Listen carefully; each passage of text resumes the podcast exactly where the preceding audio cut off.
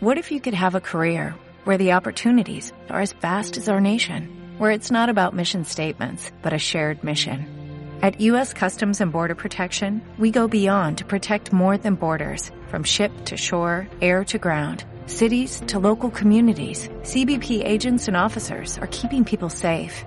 Join U.S. Customs and Border Protection and go beyond for something far greater than yourself. Learn more at cbp.gov/careers. Estás escuchando Silleros Viajeros, Izaskun Benito, de sillerosviajeros.com, en radioviajera.com.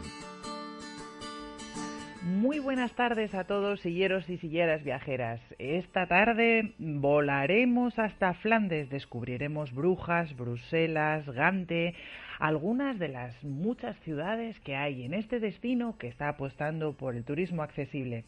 Entrevistaremos también a Iñaki y a Ollana, que han ido a Australia de viaje de novios. Él es usuario de silla de ruedas y nos va a contar su experiencia por esta fantástica tierra. Y finalizaremos el programa descubriendo un nuevo blog, Viviendo Rodando, de la mano de Virginia. Este es un pequeño adelanto de todo lo que escucharemos en esta tarde de hoy. Como siempre, bienvenidos a Silleros Viajeros, el programa de viajes accesibles de Radio Viajera.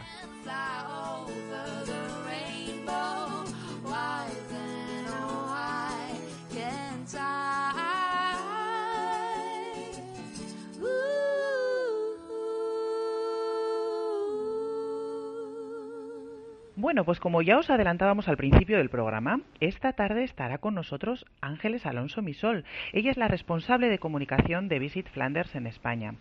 Eh, Flandes, Brujas, eh, Bruselas, Bélgica en general es un destino que lleva mucho tiempo trabajando por el turismo accesible y Ángeles nos va a comentar, nos va a dar unas pequeñas cinceladas sobre algo de lo mucho que podremos encontrar si nos acercamos a este destino. Buenas tardes y bienvenida a Silleros Viajeros, el programa de turismo accesible de Radio Viajera. Ángeles. Muy buenas tardes, con Muchas gracias por invitarme. Encantada de tenerte con nosotros este programa y bueno, eh, de, de dar la oportunidad de conocer este fantástico destino que, bueno, nosotros personalmente conocemos, porque bueno, hace un tiempo estuvimos visitando eh, Brujas y, Gante de, vuestra mano, bueno, yo de Narde también, y la verdad es que nos encantó. Es un destino, bueno, que, que enamora por bueno por muchos motivos fundamentalmente por su gastronomía. Tenéis una gastronomía fantástica tengo que decir. Y, y también efectivamente por la accesibilidad. Se nota que estáis trabajando muy muy en serio y desde hace ya bastante tiempo eh, Ángeles, cuéntanos cómo empezó, porque bueno, vosotros tenéis un distintivo de accesibilidad, ¿no? Cuéntanos en qué consiste, cuánto tiempo lleváis trabajando en ello, un poco en qué, de qué manera mejora la calidad turística de las personas con discapacidad. Sí, pues efectivamente, como, como bien decís, Llevamos ya desde nuestra central en turismo de Flandes en Bruselas, lleva desde 2001 trabajando en la accesibilidad, porque nos damos cuenta de, bueno, de que hay un crecimiento espectacular turístico, pero realmente como, como oficina de turismo y como entidad turística, la idea es garantizar que todos los visitantes puedan disfrutar de esta, de todos los atractivos del, del destino. Entonces, desde 2001 se, empezó a trabajar, pues, muy haciendo mucho hincapié en, eh, en la, en, bueno, pues en la accesibilidad de las diferentes ciudades, de las diferentes atracciones, eh, de los alojamientos turísticos y concretamente desde hace 10 años se puso en marcha el, el proyecto de, de este distintivo de accesibilidad al que, al que haces referencia, que son, bueno, pues nuestras etiquetas A, A, A+, ¿no? Porque hay dos tipos. Entonces, eh, se ha creado como un, bueno, pues como un grupo de personas que realmente van testando y van buscando y haciendo investigación in situ sobre, bueno, está concentrado en lo que es todo lo que es alojamiento, eh, lo que son las oficinas de turismo eh, informativas en el destino y los centros de visitantes. Y, la, y bueno, pues lo que es el distintivo tiene las dos categorías. El A+, que es, digamos, es accesible, pero también tiene un índice bastante elevado de, de confort, o bien la A, que es, digamos, que es accesible, pero a un nivel más básico y sobre todo se ha tenido se ha tenido en cuenta un poco lo que es la accesibilidad en silla de ruedas porque en un primer nivel es un poco lo más fácil no aquí de, poder eh, controlar y mejorar. Eh, esto se trata de medir y se trata de, bueno, pues tomar, eh, son cosas muy prácticas, ¿no? Luego, poco a poco, más adelante se irá trabajando pues más en lo que son otro tipo de, bueno, pues de, de accesibilidades, ¿no? Porque claro, aquí el campo es enorme y entonces las sillas de ruedas, como te decía, pues está muy bien, es fácil y, y es controlable, pero imagínate que nos pusiéramos a eh, analizar, la idea ¿eh? de ir mejorando, pero por ejemplo todas las alergias o, y bueno, pues puedes controlar las sábanas, pero luego el producto de limpieza no, o sea, es, es todo, todo un campo en el que hay todavía mucho trabajo por hacer,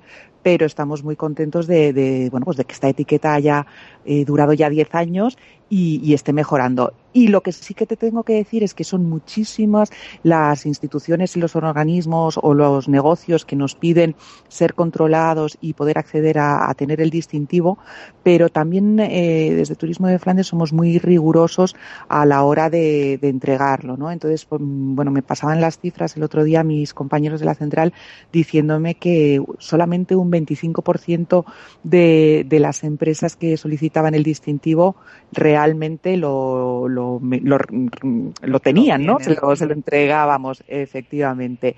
Y lo que es muy importante también es que es un trabajo muy de día a día y de no parar nunca, porque realmente eh, no hay que relajarse. Es decir, le podemos entregar el distintivo a unas instalaciones en una fecha determinada, pero luego eso hay que mantenerlo. Entonces, por eso cada cinco años hay una revisión de que realmente todos los distintivos que se dieron en su momento sigan siendo eh, vigentes y, sigan, bueno, pues las entidades y, sigan siendo merecedoras de, de poderlo tener. La verdad es que, eh, bueno, e, efectivamente, el tener cierto rigor es lo que ofrece la garantía también al usuario, porque además incluso el propio personal que está, bueno, pues testando in situ eh, es personal formado e incluso es personal con discapacidad que saben de lo que están hablando. Efectivamente, eso es muy importante. El, realmente la, el, todo el comité de, expertos que, que, se dedican a ello, pues es como dices, o personas de movilidad reducida o con algún tipo de discapacidad o con una formación muy fuerte. O sea, realmente este distintivo no es lo único en lo que trabajamos desde la central para mejorar la accesibilidad. Aparte que también, por ejemplo, eh, te, somos rigurosos a la hora de cuando subvencionamos algún proyecto, pues una de las exigencias es que ese proyecto sea accesible. Eh, pero al mismo tiempo también pues ayudamos a las empresas y a, los organismos a poder eh, transformar eh, estas deficiencias en, oferta accesible, en que sus instalaciones eh, pues tengan las necesidades y los requisitos que pueden hacer pues el, acceso a las mismas más sencillo para todos.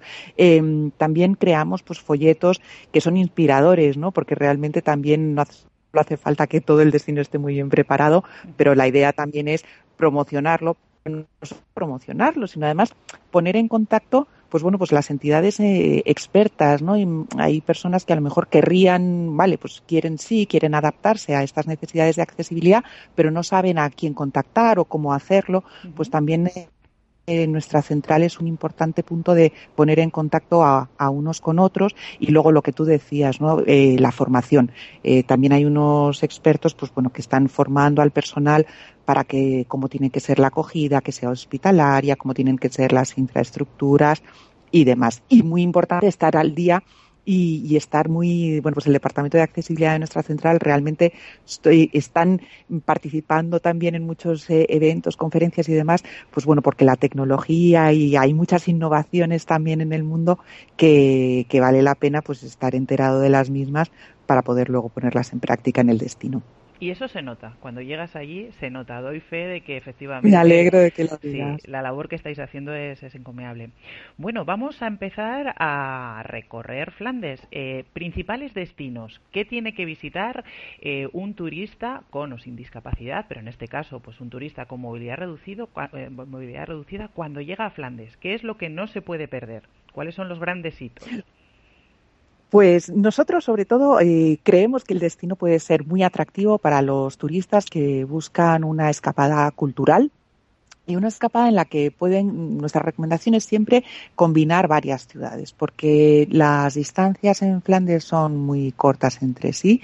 las ciudades se puede, se puede acceder a las ciudades de una manera bastante sencilla, con lo cual hay mucha flexibilidad de horarios, de medios de transporte y, las distancias ya es que son muy cortas. Por ejemplo, entre Bruselas, los vuelos suelen aterrizar en Bruselas. Entonces, pongamos un ejemplo así práctico. Es llegar a Bruselas desde el mismo aeropuerto de Bruselas hay una estación de tren para poder llegar a cualquiera de las ciudades. Y que la más lejana sería Brujas, por ejemplo, ¿no? Pero Brujas que es una hora y media en tren desde el aeropuerto, con lo cual son distancias realmente muy, muy cercanas entre, entre sí y, y entonces recomendaría combinarlas. Y luego la combinación, ¿cuáles elegimos? Pues bueno, recordamos que las, las ciudades flamencas son, bueno, tendríamos Bruselas como, como capital de Bélgica, capital de Flandes también y capital de Europa, por supuesto, eh, pero luego tenemos, por ejemplo, buscamos un destino muy romántico, pequeñito, que nos guste, que eh, al atardecer poder dar un paseo así romántico de canales, eh, de cisnes, pues vámonos a, Brujas.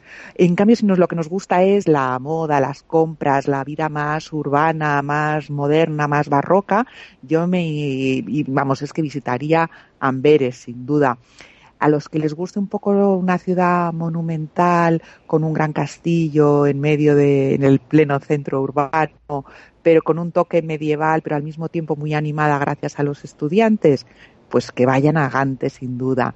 Y luego hay otras ciudades como por ejemplo Lobaina y Malinas. Lobaina es pues una ciudad estudiantil. Por compararlo con alguna ciudad de España, pues se podría comparar con Salamanca, porque es una ciudad pequeñita, eh, bastante monumental también, eh, con un ayuntamiento, pero todo pequeñito, un ayuntamiento precioso, un, barrio llamado el Beaterio, muy bonito también, pero es una ciudad sobre todo universitaria, con lo cual ahí nos va a llamar la atención el, ambiente que, que, tiene. Además es ciudad de la cerveza, luego si quieres hablamos por qué. Y luego Malinas, por ejemplo, es una ciudad pequeñita, está justo a caballo entre Bruselas y Amberes, a 25 kilómetros de cada una de ellas, y en Malinas la llaman la ciudad en manos de las mujeres, porque tuvo a lo largo de la historia un par de gobernantas que hicieron muchísimo por desarrollar la vida cultural de, la ciudad y sus, bueno, pues todas sus huellas permanecen todavía, todavía hoy. Así que yo creo que tenemos ahí donde elegir, cada uno según su personalidad, pero yo desde luego lo que recomiendo es apreciar el patrimonio de, cualquiera de las ciudades flamencas, estos tejaditos de escalonados, estos, los canales, este ritmo tranquilo, la gastronomía, como decías, y luego acceder a la oferta museística, que desde luego siempre, siempre hay alguna exposición interesante. Y los más animados, que, que, puede, que les apetezca dar un paseo en bici. Yo creo que vos, no fuisteis vosotros los que disteis un paseo en bici, ¿verdad? Sí, hicimos cicloturismo, efectivamente. Pues los más animados que se animen a, a, dar también un paseo en bicicleta, porque la, la verdad es que toda la región está muy bien adaptada con carriles bicicleta para poderlo hacer y es muy llana. La verdad es que resulta muy cómodo para, bueno, si vas en silla de ruedas y utilizas un handbike y vas con, con acompañantes, poder hacer la, la, visita, pues bueno, unos en bicicleta y otros en handbike, eh, es muy interesante porque efectivamente en muy poco tiempo puedes recorrer una gran cantidad de sitios y las ciudades están pensadas para que puedan ser vividas con bicicleta, así que efectivamente es una, es una gran alternativa. Nosotros así, así lo vivimos. Mm, bueno, eh, puede parecer a priori, cuando piensas sin conocer mucho el destino, que bueno, puede ser una escapada cortita para un fin de semana, pero efectivamente con lo que nos estás diciendo, tenemos, vamos, para una semana y más. Sí, sí, eso, la verdad es que eso es un destino que en ese sentido es muy versátil, porque se puede programar, pues eso, un fin de semanita de viernes a domingo y hacer unas cuatro pinceladas para desconectar un poco de nuestra rutina casera, digamos, pero también el destino da si luego hacemos, pues bueno, pues como, como habías hecho tú, ¿no?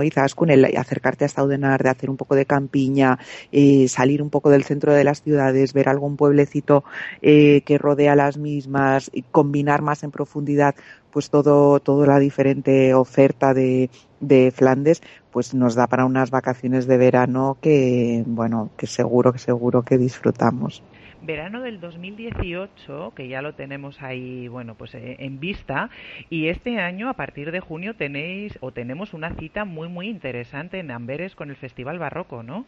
¿Qué nos puedes eh, contar, Ángeles? Sí, pues estamos, la verdad, muy entusiasmados con este, con este proyecto. Es un proyecto a largo plazo. Como, bueno, pues como hablábamos hace un ratito, Flandes realmente es un destino eh, pensado para el turista que busca la cultura y, entonces el, el, destino tiene tres protagonistas que, que son tres grandes pintores.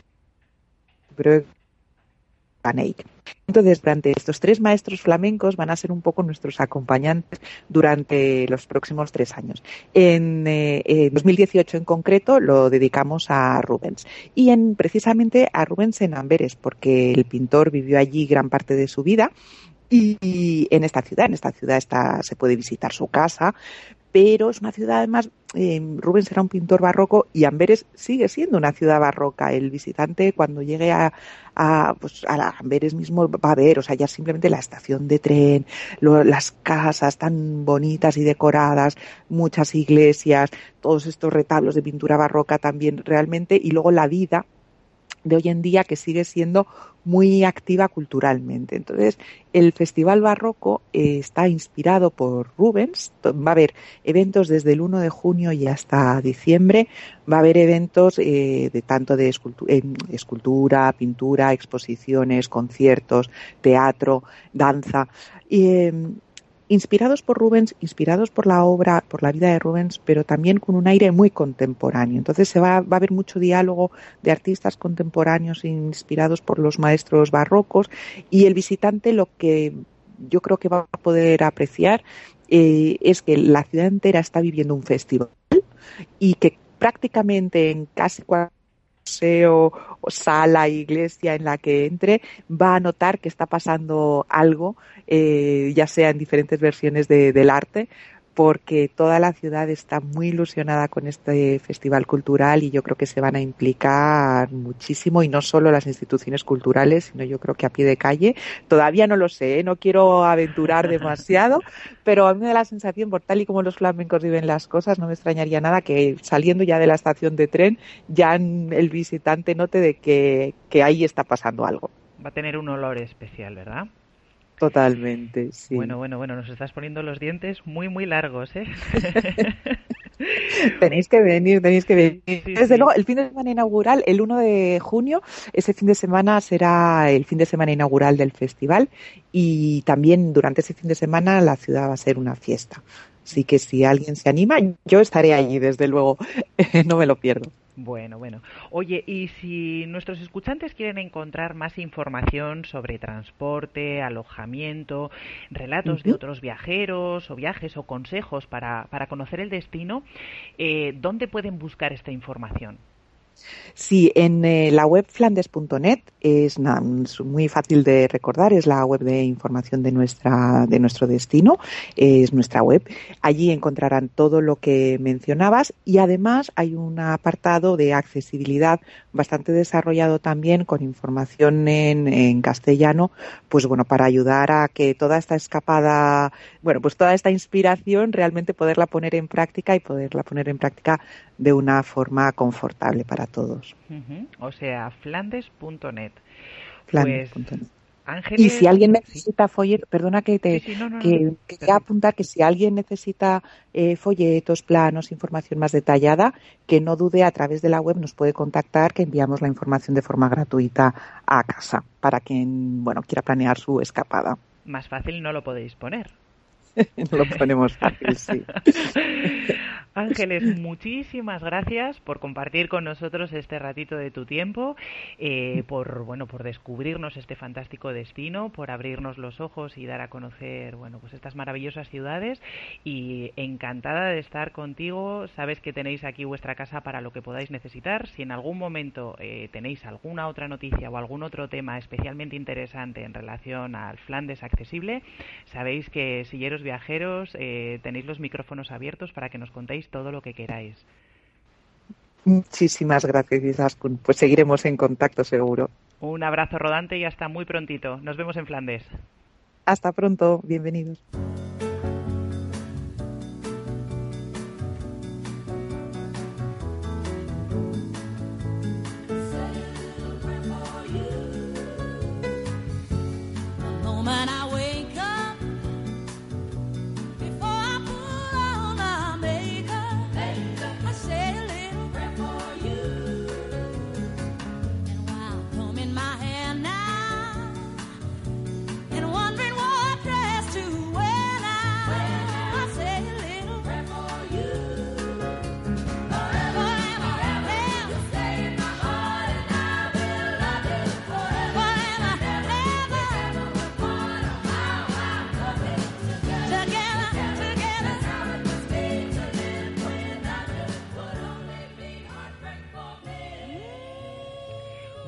Esta tarde nos vamos con unos viajeros muy, muy especiales.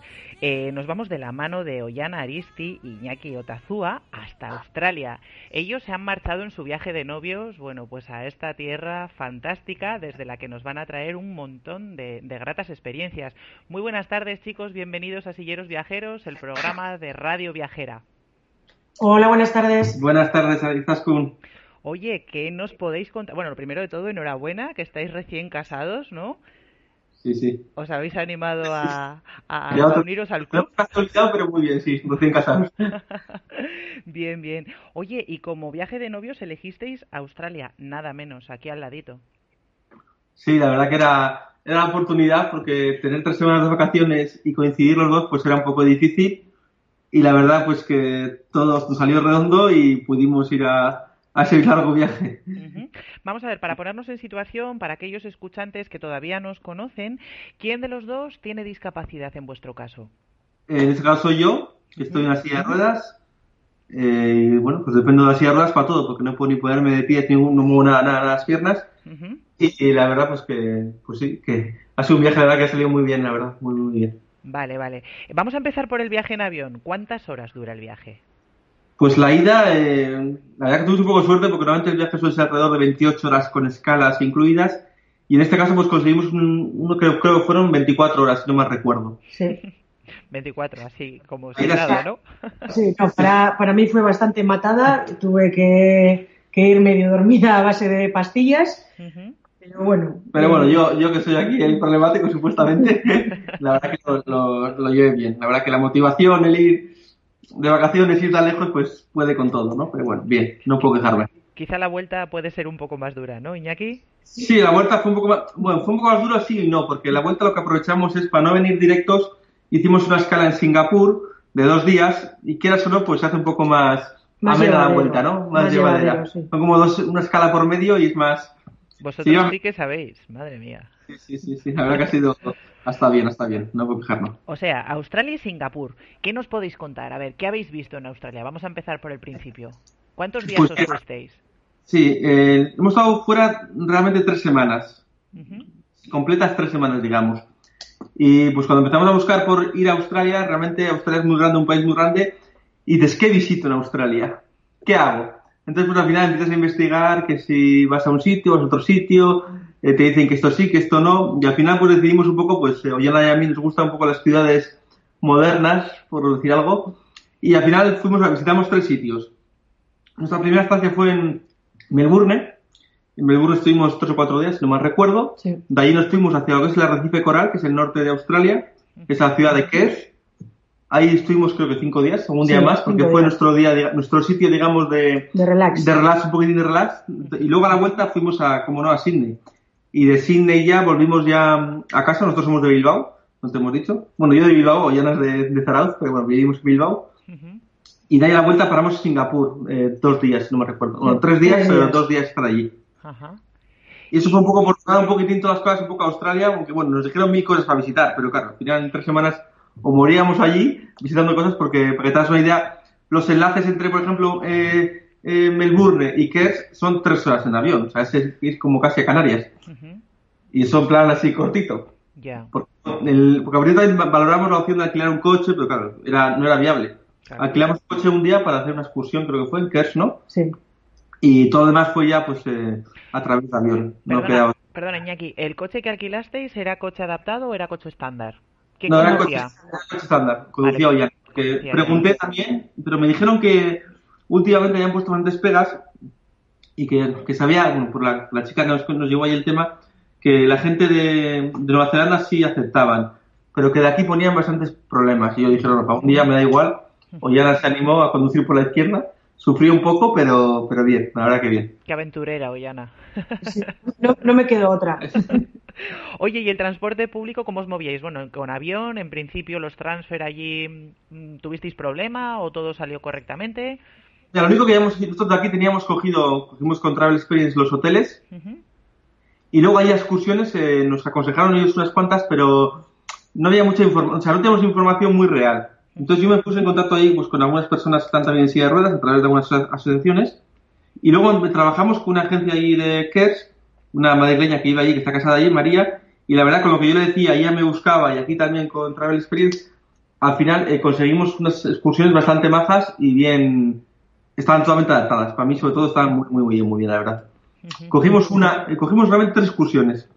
Una en Melbourne, que hicimos el Ocean Road Trip, que es un viaje pues por la costa, que acaba en donde los doce apóstoles, las Eso rocas. Es un viaje en autobús. En autobús, el autobús sí. está adaptado. Está adaptado. Y ahí tuvimos un problema para encontrar eh, realmente un viaje, digamos, eh, que sea económico y que sea... Sí, porque no. privado puedes encontrar, pagando encuentras lo que quieras. Pero cuando habláis de que es en autobús, ¿es como si fuese un- una línea regular o un No, autobús? no, no, es No. un autobús dedicado solamente a ello. Que es todo el día de viaje, son Ajá. cuatro horas de ida, cuatro horas de vuelta, es como ir casi de Bilbao a Madrid, casi como dice, pero que va haciendo paradas en de- determinados sitios, en los cuales, pues, tú si quieres bajas no bajas, o te dice aquí no bajes porque aquí no tiene nada que ver. Así fue. La verdad que el chico Richard, que es un chileno, casualidad, pues, hablaba castellano también, Ujú. y nos contaba por los cosas que cree que merecían la pena, y o ya la bajaban casi todas, pero yo bajé en las que me interesaban. Oye, ¿cómo estaba adaptado el autobús? ¿Era de los que se sube con plataforma pero luego arriba tienes que hacer transferencia de tu silla a un asiento? ¿O ibas anclado en tu silla? Eh, me, dejaron las opciones, me dejaron las opciones a elegir. Podía pasarme si quería al asiento, o sea, era- subías con rampa, era un autobús, realmente era nuevo, era nuevo, nuevo, porque Eh, el autobús era Irizar. Me hizo gracia porque guipuzcoano, Sí. y nos dijo que el autobús era nuevo, que tenía muy poco, tenía dos meses, nos dijo.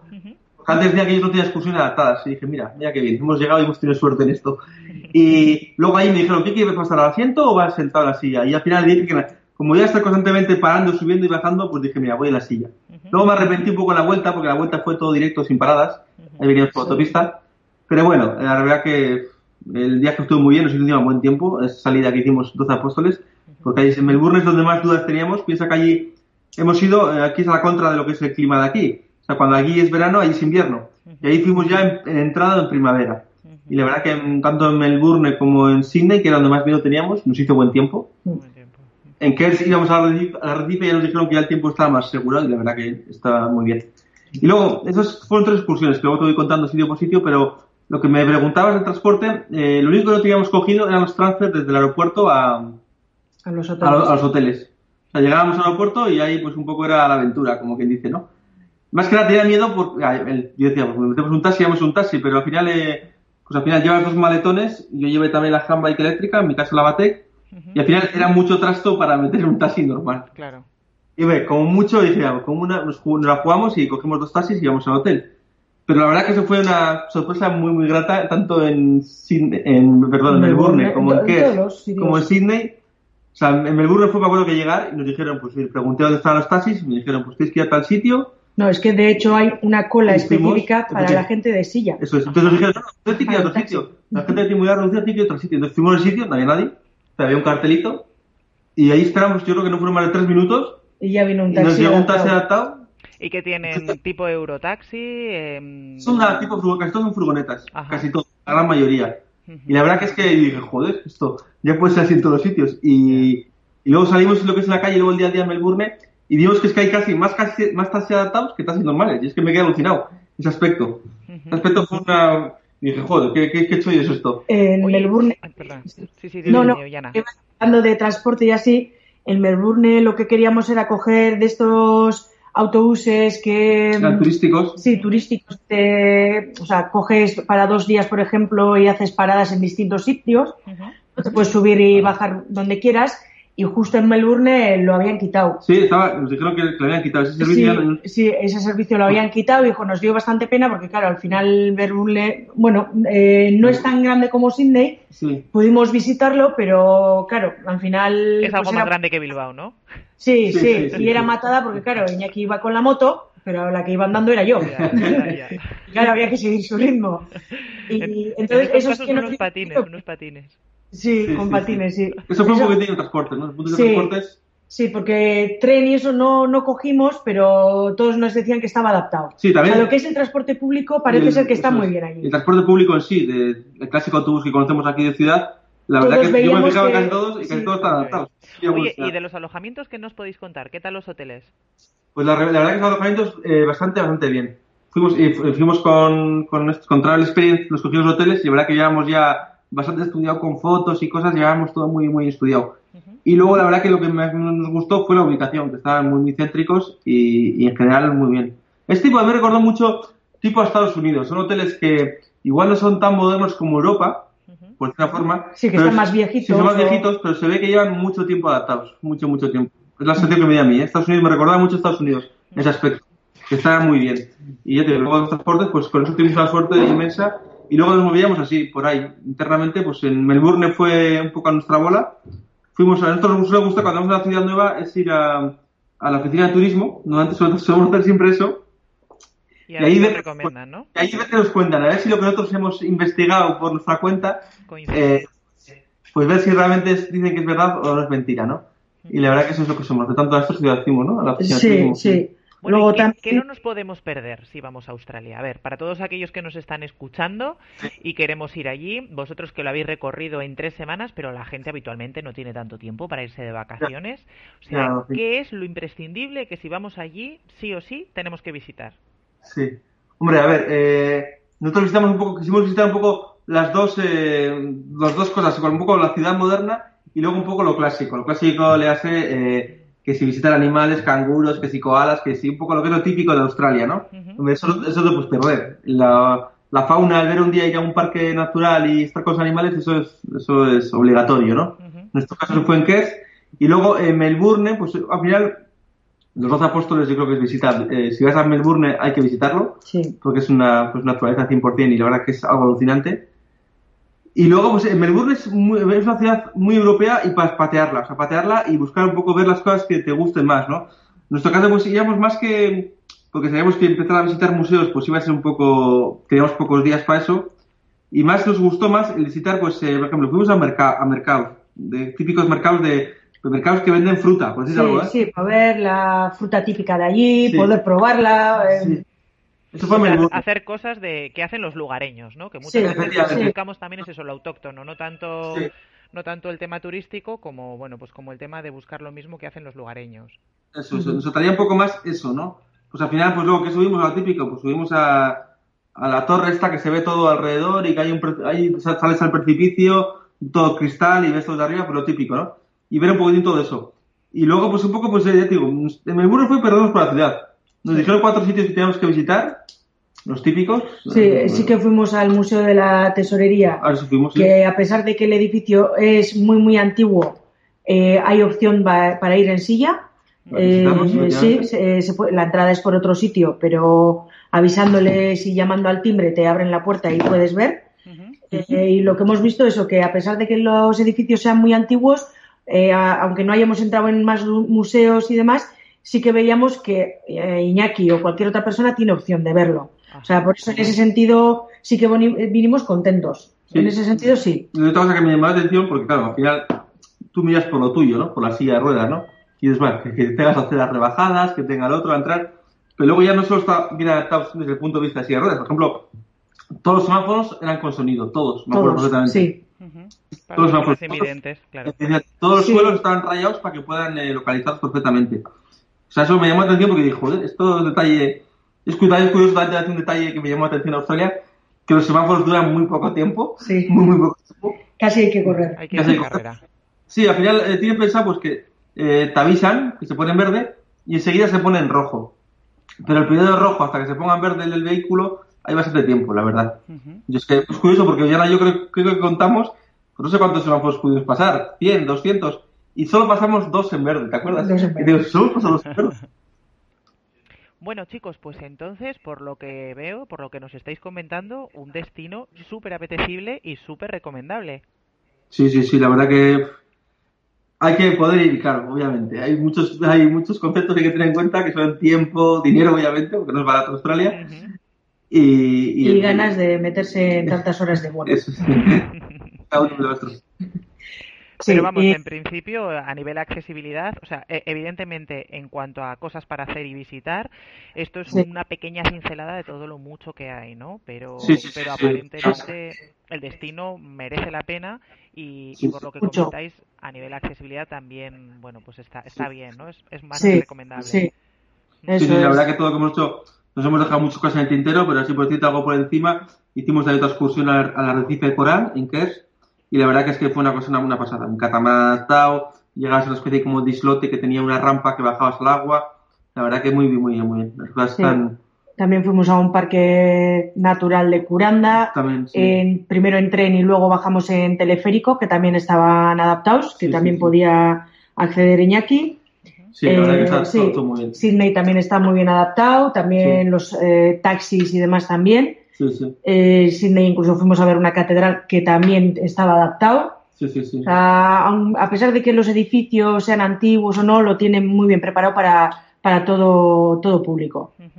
Pues oye, a mí casi casi lo que lo que me está pidiendo el cuerpo es pediros deberes, chicos, y deciros que cuando queráis o cuando podáis escribáis un post, eh, bueno, para que podamos publicar en el, en el blog, en Silleros, porque realmente yo creo que este viaje tiene mucha, mucha amiga como para no dejarnos nada en el tintero. Y evidentemente en una entrevista de 10, 15 minutos no podemos abordarlo todo. Eso es, se queda corto, pero bueno, ya sabéis que eh, tanto en el blog como aquí tenéis vuestra casa para, para contarnos todo lo que queráis, todos los viajes que queráis y, y, nada, oye, pues quedaros muchísimas gracias por estar esta tarde con nosotros, por compartir vuestro viaje de novios con, con nuestros oyentes, con nuestros escuchantes y lo dicho, que un fuerte abrazo rodante y que aquí estamos para lo que podáis necesitar, pareja. Vale, a vosotros también. gracias. Venga, hasta, luego. pronto.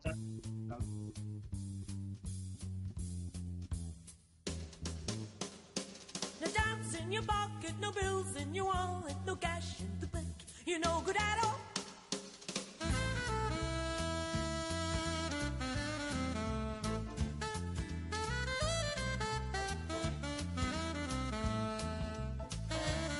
Honey, you're not wise. You don't realize people talking. Guess what I've been doing? Home late, on your face. Don't tell me it's because. I'm not. Bueno, y esta tarde, como ya os adelantábamos, vamos a tener eh, con nosotros a una sillera viajera de excepción. Ella se llama Virginia, Virginia Pérez. Y bueno, es la administradora de un blog muy especial, se llama Viviendo Rodando. Eh, buenas tardes y bienvenida a Silleros Viajeros, el programa de turismo accesible de Radio Viajera. Virginia. Bueno, sí, bueno, buenas tardes. cuéntanos, cuéntanos, ¿qué es eh, Viviendo Rodando? ¿En qué consiste este blog? Bueno, pues Viviendo Rodando es un blog que creé cuando estaba ingresada en el Hospital Nacional de Parapléjicos, hace ya, pues va a ser cinco años. Y bueno, en él yo estudié fotografía, entonces pues intenté retratar todo lo que veía a mi alrededor un poquito como terapia personal de coger otra vez la cámara, etcétera, y también para dar un poquito a conocer lo que era el mundo de la lesión medular desde dentro del hospital. Porque tú eres lesionada medular, ¿verdad? Sí, yo soy lesionada medular. Perfecto. Eh, entonces, en cierto modo, este, este blog un poco pues te ha servido a ti como autoayuda, ¿no? Para ir bueno pues asumiendo la nueva situación que, que te toca vivir después de, bueno pues de enfrentarte a una lesión medular. Es así así es era bueno un poquito todo lo que me rondaba en la cabeza lo que iba viendo lo iba volcando y a, a la vez que yo lo expresaba pues también me ha ayudado un poquito a, ver la realidad, a superarlo en cierto modo, ¿no? Porque tampoco lo vas a superar de un día para otro, pero sí a, verlo con más claridad, eh, también para mis familiares, la gente que, que me conocía, y así poquito a poco, pues fue, fue rodando. El, el blog una forma de exteriorizar cómo se siente uno, ¿no? Y, muchas veces, bueno, pues ir, ir tomando conciencia de la, de la nueva situación, que además, bueno, pues en un primer momento puede ser autoayuda para ti, pero estoy convencida de que también ha servido de ayuda para otras personas que se han podido encontrar en esta misma situación como tú, ¿no? Sí, de hecho, bueno, han pasado ya cinco años y mucha gente sigue escribiéndome en plan, pues este, este post me ha ayudado, o qué interesante tal, o tengo un, yo que sé, a mi hijo ingresado y me estás ayudando mucho a entender tal, y hijo, a día de hoy pues eso a mí me alegra muchísimo, ¿no? Porque, bueno, ayudar a, a otra gente que ha estado en tu posición o en la de tus familiares siempre es muy gratificante. Claro, claro, claro. Y evidentemente, bueno, pues un ejemplo más de cómo, bueno, pues se puede retomar en cierto modo la vida que antes se llevaba eh, con, manteniendo los hobbies, ¿no? O sea, en tu caso eh, el tema de la fotografía era un poco tu leitmotiv y, lo has vuelto a retomar en cierto modo después de, de una lesión medular. Sí, eh, yo tuve el accidente justo cuando terminé de estudiar el máster en dirección de fotografía. Entonces en el hospital pues estaba un poquito frustrada porque era, jolín, y ahora puedo seguir con, con esto. Entonces, en cierto modo, coger otra vez la cámara y eh, ir retratando me sirvió para darme cuenta que sí que podía seguir haciendo fotografías, que tengo las manos perfectas, pero también como terapia ocupacional y, física, porque era tan obstinada con tenía que coger esta foto, este ángulo, que al final el tronco, pues también lo estaba trabajando. Entonces al final me, me fue como una terapia total. No, fue solo una rehabilitación a nivel psíquica, o, ¿no? Eh, sino que también en, en, la parte física, ¿no? sí o sí la has tenido que ir trabajando también. Oye, y en tu blog también hablas de viajes, de lugares que descubres. En concreto, hay un viaje que a nosotros nos ha encantado y que, bueno, como colaboradora también de nuestro blog de Silleros Viajeros, pues lo hemos, lo hemos rescatado para publicarlo y para que, bueno, los, los seguidores del blog lo puedan ver también. Eh, hiciste una escapada a Dublín. Cuéntanos. ¿Qué nos puedes hablar de Dublín? Pues en primer lugar, que estaba súper emocionada porque para mí Dublín era, bueno, es un país muy especial, porque hace, en 2008 estuve allí durante un mes viviendo, entonces volver eh, y esta vez en silla de ruedas, pues para mí era un poquito, bueno, era un reto, ¿no? En plan, jolín, a ver qué me encuentro. A ver, esto yo lo recuerdo muy bien, pero no sé cómo está adaptado. Tampoco había... ¿Era tu primer viaje después de la lesión o habías hecho era, viaje previo? No, era en avión era mi primer viaje. Eh, previamente había estado en Córdoba y en Huelva, pero en avión, o sea, era, era, un completo, coger un avión, irte a otro país, a un país que ya conoces pero que no recuerdas muy bien. Y bueno, ya acabé encantada. ¿Qué, lugares visitaste? Eh, ¿Eran, mm, los tenías en tu memoria?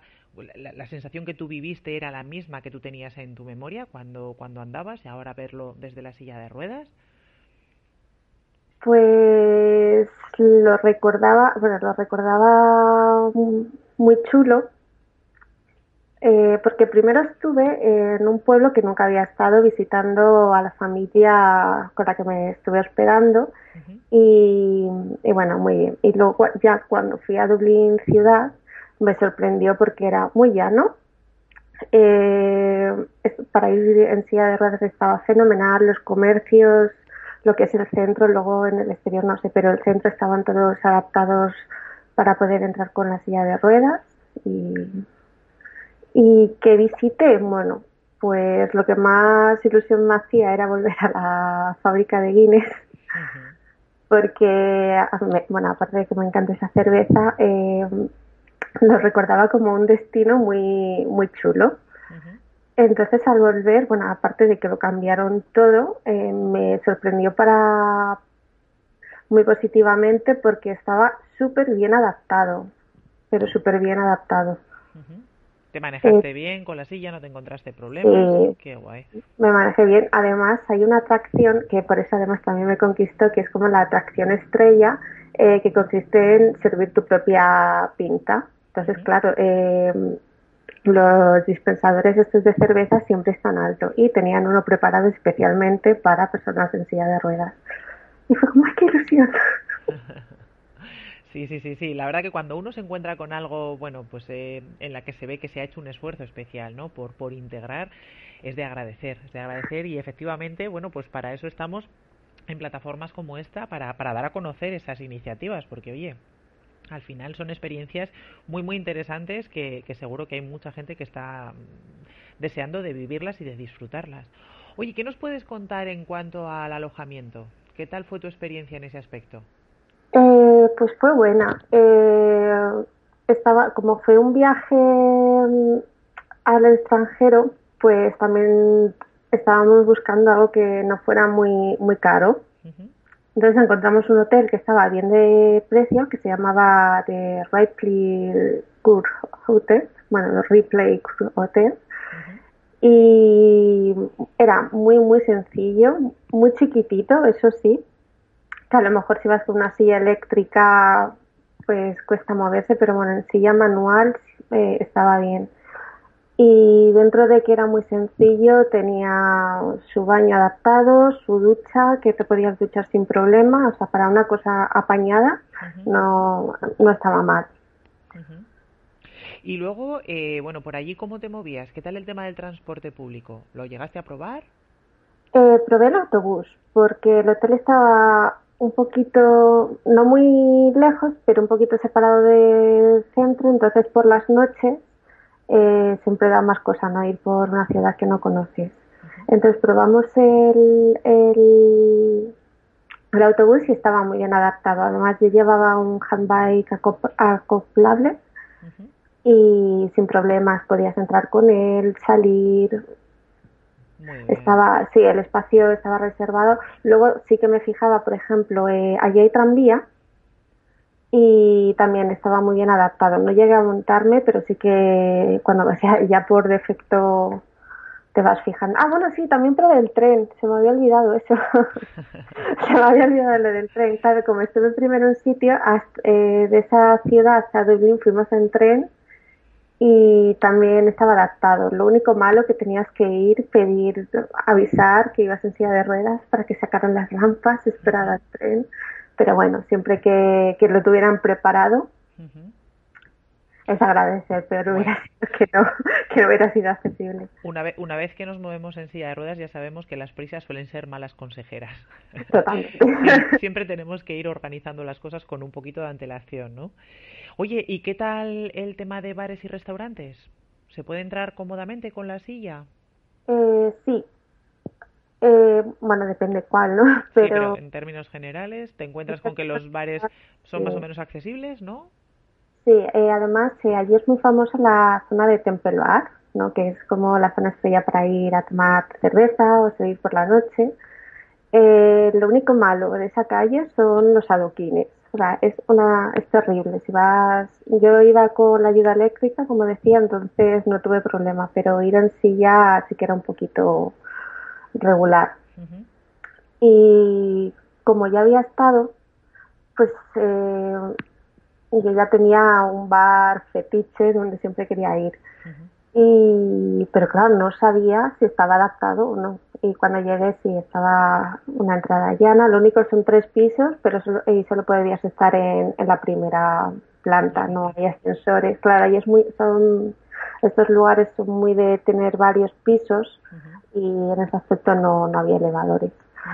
Y baños adaptados no tuve que ir, al parecer había, no lo probé, o sea, a lo mejor era una puerta que no llevaba un baño adaptado porque estaba un poco en un sitio raro, pero en teoría sí. También la actividad más famosa es el Temple Bar, ¿no? que es el bar más famoso y también era, también era accesible. Y el resto de pubs, la verdad es que no lo sé, no estuve, pero en el resto de restaurantes que estuve sí, sí pude entrar sin problema. O sea, que ¿nos recomiendas una escapadita a Dublín o qué? Bueno, yo Dublín lo recomiendo en silla de ruedas, sin silla de ruedas, porque aparte de que es una ciudad estupenda, eh, la verdad es que está, está muy bien. Y, y, además la gente de allí, si algo no está adaptado, se va a volcar en ayudarte, porque son personas estupendas. Bueno, veo que estás enamorada. No sé si eres tú muy objetiva, ¿eh? Contándonos este viaje, porque me parece que estás enamorada de la ciudad. Sí, la verdad que estoy muy enamorada de la ciudad. No, pero es verdad que estuve estuve muy a gusto y no tuve grandes problemas. A lo mejor si hubiera tenido un gran problema me hubiera desencantado. Pero también es verdad que tengo ganas de volver porque ah, hubo un montón de lugares a los que no pude a los que no pude ir y, y eso me lo tengo eso es lo bueno de un viaje, ¿no? Cuando uno siempre se queda con ganas de más. Decir, bueno, me, me ha faltado por ver esto o por hacer aquello. Eso es que tengo que volver y que realmente, bueno, pues has estado a gusto y te ha gustado donde lo que has visitado. Bueno, pues Virginia, muchísimas gracias por, por, compartir con nosotros tu experiencia. Pero antes de marcharte, vamos a, retomar el punto inicial, vamos a recordar a todos nuestros escuchantes cuál es tu blog, por, por si acaso, bueno, pues para todos aquellos que quieran acercarse, echar un vistazo y, bueno, pues eh, ver qué puedes compartir y contar con, con todos nosotros. Eh, si queremos buscarte, ¿dónde tenemos que hacerlo? Bueno, pues tenéis que ir a viviendorodando.wordpress.com o buscar en Google Viviendo Rodando. Y allí podréis encontrar eh, pues posts desde 2013 sobre la experiencia de una lesionada medular dentro del hospital y eh, bueno y posteriormente también lo que es la vida después de un hospital y como escapaditas que he hecho o alguna cosa que me ha parecido curiosa para contar desde el punto de una persona en silla de ruedas.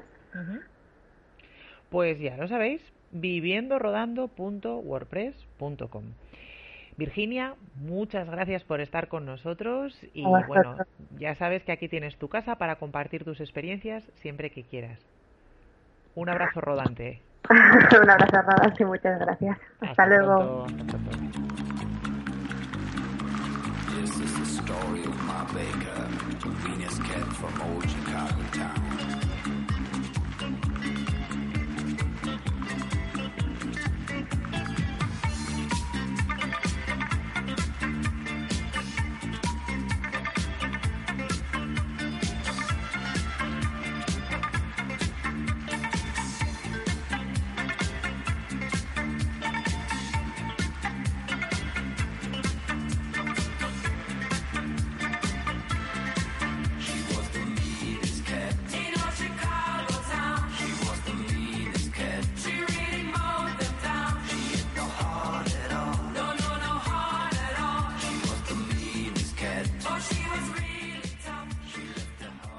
Y hasta aquí nuestro programa de hoy, silleros y silleras viajeras. Esperamos que hayáis disfrutado con todas las novedades que os hemos traído a lo largo de esta tarde de hoy. La semana que viene nos veremos de nuevo, nos escucharemos de nuevo en Silleros Viajeros, el programa de turismo accesible de Radio Viajera. Un abrazo rodante para todos y todas.